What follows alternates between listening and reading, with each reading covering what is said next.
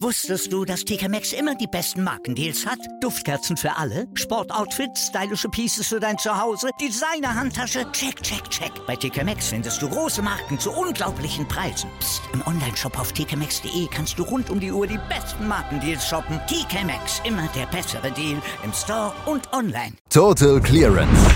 Der Snooker-Podcast mit Andreas Thies, Christian Ömicke und Kati Hartinger auf meinsportpodcast.de. Das große Happy End blieb Marco Fu am Ende verwehrt. Ronnie O'Sullivan gewinnt das Hongkong Masters vor einer Rekordkulisse unter beeindruckender Atmosphäre und letztlich dann auch irgendwie typisch. Darüber müssen wir sprechen und nachdem wir gestern Marco Fuß magischen Moment im Halbfinale so abgefeiert haben, sind wir heute dann ein bisschen auf den harten Boden der Tatsachen zurückgeholt worden. Das macht aber nichts. Wir sprechen trotzdem über das Finale und das tun wir hier bei Total Clearance. Natürlich wieder mit Kathi Hattinger. Hallo Kathi. Hallo Christian. Ich will nicht. Ich will nicht. Komm, der, der Ronny, der ist so gemein. Der ist so gemein, das hätte so schön sein können. Hier, Marco Fu als Sieger beim Hongkong-Turnier ähm, jetzt hier und ach, dann kommt Ronnie und gewinnt und hat das Spiel auch noch so im Griff, dass man ihm gar keinen Vorwurf machen kann. Ja, also ich meine, wer eine 114 im letzten Frame spielt, ja, der zeigt halt schon, dass er das auch irgendwo verdient hat, aber Oh, Mann. Also, nee, ich, ich gönne es ihm jetzt trotzdem nicht. War es verdient? Ja, gönne ich es ihm? Nein. Ende der Zusammenfassung. Gut, vielen Dank, Kathi. Vielen Dank fürs Zuhören. Das war's von uns für heute von Total Clearance. Ja, man hat wenig Lust, ne? Ähm, aber man muss ja dazu sagen, es war, ähm, auch wenn das Ergebnis am Ende vielleicht den oder vielen Fans nicht passen wird, es war eine Wahnsinnskulisse, muss man ganz klar so sagen. 9000 Zuschauer, ähm, die dieses Finale sich angeguckt haben, live vor Ort. Das ist schon eine, eine sensationelle Marke, die Snooker da in dieser Woche einfach auch erreicht hat. Den alten Rekord pulverisiert. Also unter dieser Stimmung ähm, muss man auch erstmal ein paar Bälle über den Tisch schubsen. Ja, klar. Also ich würde sagen, so mit dem Tempodrom zusammen und aber auch natürlich an allererster Stelle dem Crucible ist das schon äh, wieder so eine Atmosphäre hier gewesen, wo ich mich frage, wie es überhaupt irgendjemand da schaffen kann, irgendeinen Ball zu lochen. Also größten Respekt den beiden Spielern hier am Tisch und natürlich auch vor der Schiedsrichterleistung, muss man den Hut ziehen. Ähm, das ist alles unglaublich intensiv. Wie gesagt, wir kennen das ja ein bisschen aus dem Tempodrom, ne, wenn da die 2000 Leute sitzen und wir uns denken, wow, meine Güte, ne, vor allem wenn 2000 Leute dann mal still sind und alle gucken sie auf den Tisch und alle wollen sie sehen, ob das jetzt klappt hier mit deinem langen Einsteiger. Na, na, hast du es drauf, weißt du? Und das mit 2000, jetzt haben wir hier 9000 Leute gehabt, die gebannt auf den Tisch starren und sich genau das auch fragen. Ähm, ja, also das kann man gar nicht hoch genug einschätzen, wie gut sich die beiden da verkauft haben. Natürlich Marco Fu vor allem jetzt in den ersten beiden Matches, die er gespielt hat gegen Mark Selby und dann natürlich mit ähm, diesem traumhaften Maximum Break gestern gegen John Higgins. Ähm, auch heute, finde ich, hat er gut gekämpft. Also er hat ja wirklich viel versucht und hat sich auch immer wieder noch im, im Spiel gehalten und war auch wieder auf Century-Kurs, hat im sechsten Frame da nicht ganz geklappt mit der 98 aber er hat wirklich ja auch noch mal einiges rausgeholt, aber irgendwas hat dann heute doch gefehlt und ich würde das mal so zusammenfassen, dass wir einfach vor dem Mid-Session Interval von Marco Fu nur ein einziges 55er Break gesehen haben. Ich glaube, da war schon äh, das, das meiste schiefgelaufen, oder? Weil er nicht so reinkam in seine super zwingenden Breaks ähm, und äh, sich da nicht so seinen One-Visit-Snooker gestalten konnte, wie wir es in den Tagen zuvor gesehen hatten. Genau, ähm, meiner Meinung äh, nach ganz klar, was du gerade gesagt hast, die beiden Frames vor dem Mid-Session Interval und auch der einen danach, ähm, also die Frames drei bis fünf, das war der Moment, in dem Marco Fu dieses Finale letztlich verloren hat. Der andere Punkt, der ausschlaggebend war, war einfach auch die, die Konstanz und ähm, man muss es auch sagen, die Nervenstärke, die Ronnie O'Sullivan dann letztlich auch behalten hat. Ne? Denn ähm, das Match wurde ja nochmal spannend und das sah ehrlich gesagt nicht unbedingt danach aus. Ähm, Ronnie O'Sullivan war da im achten Frame drauf und dran, das Ding einzutüten und mit 6 zu 2 gewinnen, zu gewinnen und bekam dann einen ziemlich üblen Kick auf ähm, eine der letzten Roten, die er spielte und musste dann Pink lang in die gelbe Tasche spielen. Schaffte das nicht. Die ähm, Pink gefiel nicht und Marco Fu spielte eine blitzsaubere, sowas von geniale Clearance ähm, dabei blau als Cross-Double gespielt und äh, stiehlt diesen Frame noch auf schwarz.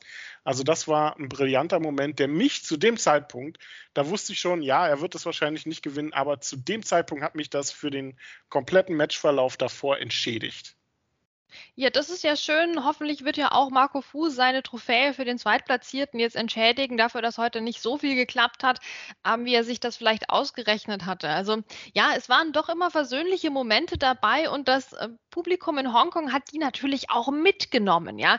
Also die, die waren ja so bereit, hier alles zu feiern und natürlich fairerweise auch Ronnie O'Sullivan. Ne? Wir hatten jetzt ja nicht mit einem Publikum zu tun, das Ronnie O'Sullivan ausgebuht hätte.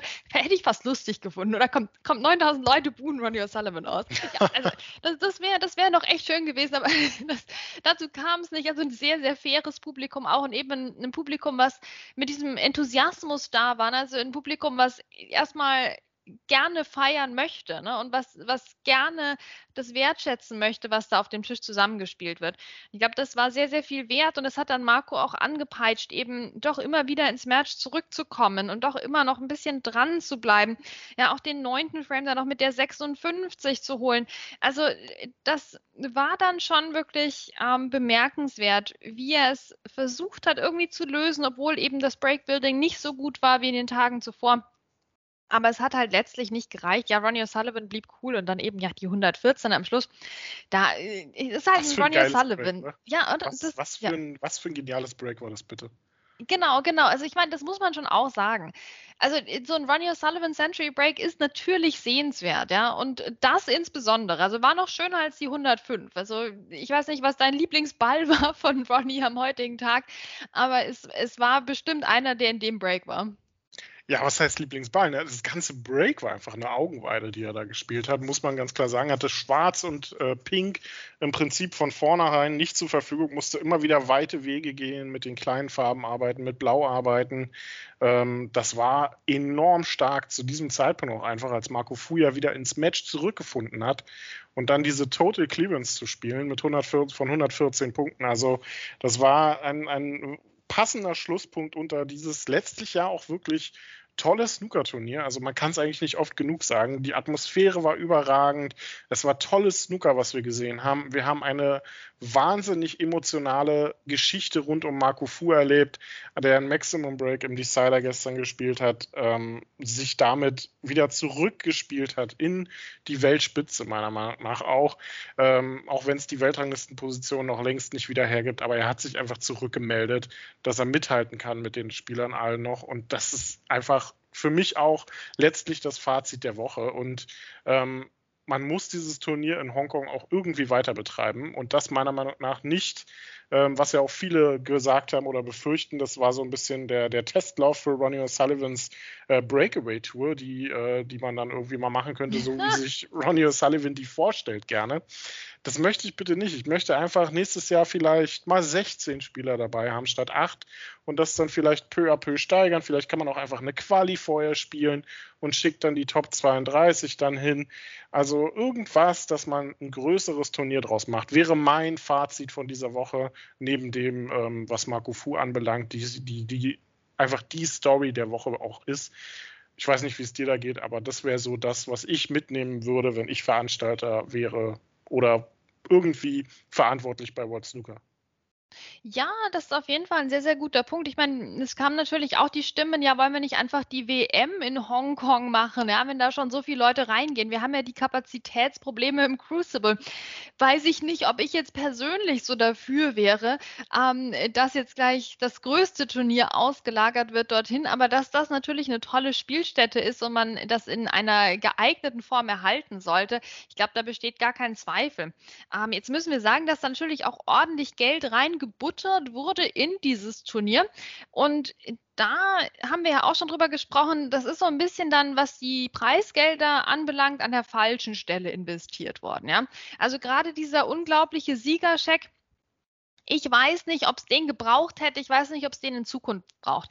Klar, du musst hier den Mark Williams schon bezahlen, ordentlich, damit der Last Minute ne, sich in Jogginghose in ein Flugzeug setzt, setzt und dahin fliegt. Völlig, völlig klar. Das sei ihm auch gegönnt. Ähm, ja, also ich bin jetzt gar nicht mal so gegen diese Antrittsgelder, weil das ist einfach an einem interessanten Punkt in der Saison jetzt auch gewesen. Ähm, und es ist schon ein Trip, den muss man nicht unbedingt machen als Top, Top, Top-Spielerin und deswegen finde ich das absolut gerechtfertigt. Aber dann halt dieser Riesenpreis für den Sieger oder die Siegerin hat, also das, ich finde, das ist halt auch irgendwie vom, das, das ist ein Anreiz, den es eigentlich nicht braucht, oder? Also du spielst da vor 9000 Leuten.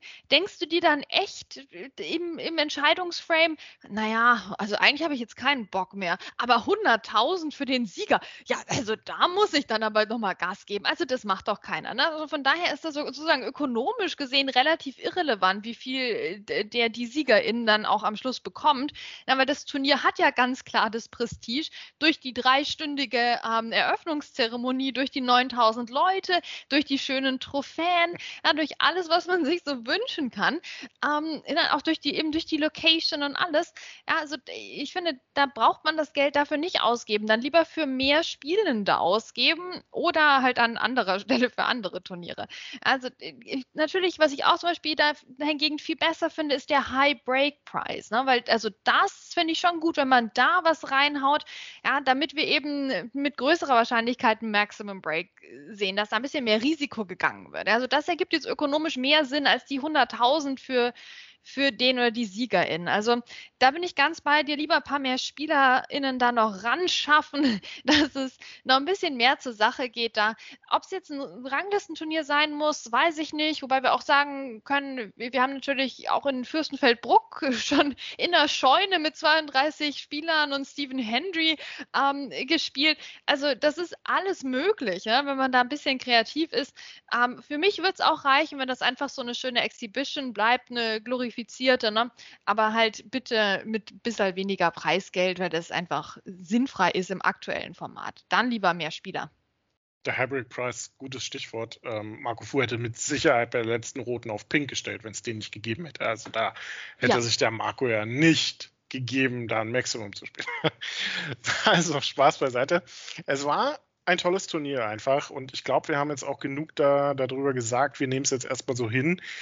Und Ronnie O'Sullivan hat dieses Turnier gewonnen. Marco Fu mit dem Finaleinzug einfach eine, für eine richtig tolle Geschichte gesorgt. Und ich hoffe, dass er die Form jetzt mitnehmen kann in den Rest der Saison. Rest der Saison, gutes Stichwort. Ich habe das Gefühl, die Saison geht dann jetzt doch mal irgendwie endlich so richtig los. Ne? Die Home Nation Series startet. Die äh, Qualifikation zu den Scottish Open läuft bereits, während wir hier reden. Dann geht es weiter mit den Northern Ireland Open, dann kommen die English Open Qualifiers. Also ich habe das Gefühl, so langsam kann man mal in die Saison reingehen. Ja, Zeit wird. Zeit ist ja auch immer ein gutes Stichwort bei Marco Fu. Ne? Wir erinnern uns an die Zeiten, wo er mit einer Uhr rumgelaufen ist, gesponsert von irgendwem, die den halben Tisch verdeckt hat. Ne? Die Zeiten waren bei ihm ja vorbei. Jetzt war er wieder mit einer schönen Uhr am Tisch. Also ich hoffe doch, dass ähm, er eben auch jetzt im, im weiteren Verlauf der Saison uns was zeigen wird. Aber jetzt bin ich auch froh, dass wir wieder in, in die normale Welt des Snooker zurückkehren, ne? wo wir dann eben sehen, dass, dass Graham Dodd mal wieder mit 4-0 gegen Muhammad Asif gewonnen hat. Ähm, das ist, ja, es ist jetzt wieder ein bisschen der Boden der Tatsachen. Wir sind bei den Scottish Open Qualifiers, die sich jetzt hier noch so schön überschnitten haben mit dem Turnier. Ich finde, das ist wirklich das sind die Gegensätze, die der Snookersport auch irgendwie braucht. Und ich bin ganz bei dir, der Kalender sieht jetzt endlich mal ein bisschen weniger traurig aus. Ne? Klar, jetzt sind noch relativ viele Qualifikationen, aber das sind ja im Moment keine schlechten Nachrichten mehr, weil wir können ja relativ viel gestreamt auch sehen von den Qualis, was ja eine sehr, sehr schöne Sache ist. War ja auch nicht immer so. Deswegen sind das ja quasi schon so kleine Turniere für die Fans, die sich da ähm, den Stream gönnen. Ja, und jetzt, jetzt geht es in die Vollen. Also das finde ich auch gut. Ne? Jetzt hatten wir so ein bisschen Vorgeplänkel, ähm, ein bisschen hier Random Draw British Open, wir hatten äh, schönes Mixed Doubles ah, und jetzt wird es mal wieder Zeit für so ein richtiges Turnier, ne? so wie in Fürth, wie wir das da hatten beim European Masters. Ähm, ja, jetzt kommen wieder die, die klassischen Formate und darauf freue ich mich total. Absolut, ich mich auch und Ja, das war's vom Hongkong Masters. Wir genießen jetzt die Quali für die äh, Scottish Open, melden uns dann zu den Northern Ireland Open in der übernächsten Woche, also nicht in der jetzt, sondern in der danach. Wieder am nächsten Sonntag geht's da los in der Waterfront Hall. Und wir sind dort natürlich dann wieder täglich für euch mit den Zusammenfassungen hier bei Total Clevelands auf meinsportpodcast.de da. Danke, Kati. Danke euch fürs Zuhören. Bis zum nächsten Mal. Wusstest du, dass TK Maxx immer die besten Markendeals hat? Duftkerzen für alle, Sportoutfits, stylische Pieces für dein Zuhause, Designer-Handtasche, check, check, check. Bei TK Maxx findest du große Marken zu unglaublichen Preisen. Psst. im Onlineshop auf tkmaxx.de kannst du rund um die Uhr die besten Markendeals shoppen. TK Maxx, immer der bessere Deal im Store und online. Was zum Teufel, du Bastard? Du bist tot, du kleiner Hundeficker. Und dieser kleine Hundeficker, das ist unser Werner. Ein ganz normaler Berliner Kleinstkrimineller, der dann aber im Knast das Ding seines Lebens dreht. Una Fantastica Risetta Perla Pizza. Er klaut seinem Zellengenossen ein Pizzarezept. Aber nicht irgendeins. Und mit dem eröffnet Werner dann die beste Pizzeria Berlins. Doch Werners Glück ist nur von kurzer Dauer. Denn es hagelt Probleme. Werners Pizzaparadies. Erstmals großes Kino- und Podcast-Format. Mit fetter Starbesetzung. Alina But, Kida Ramadan, Edin Hasanovic, Oliver Koritke, Ralf Richter, Ben Becker, Winfried Glatzeder, Anna Schmidt und viele mehr. Abonniert die Scheiße. Jetzt macht schon, mach! Total Clearance. Der Snooker-Podcast mit Andreas Thies und Christian Ömicke auf meinsportpodcast.de.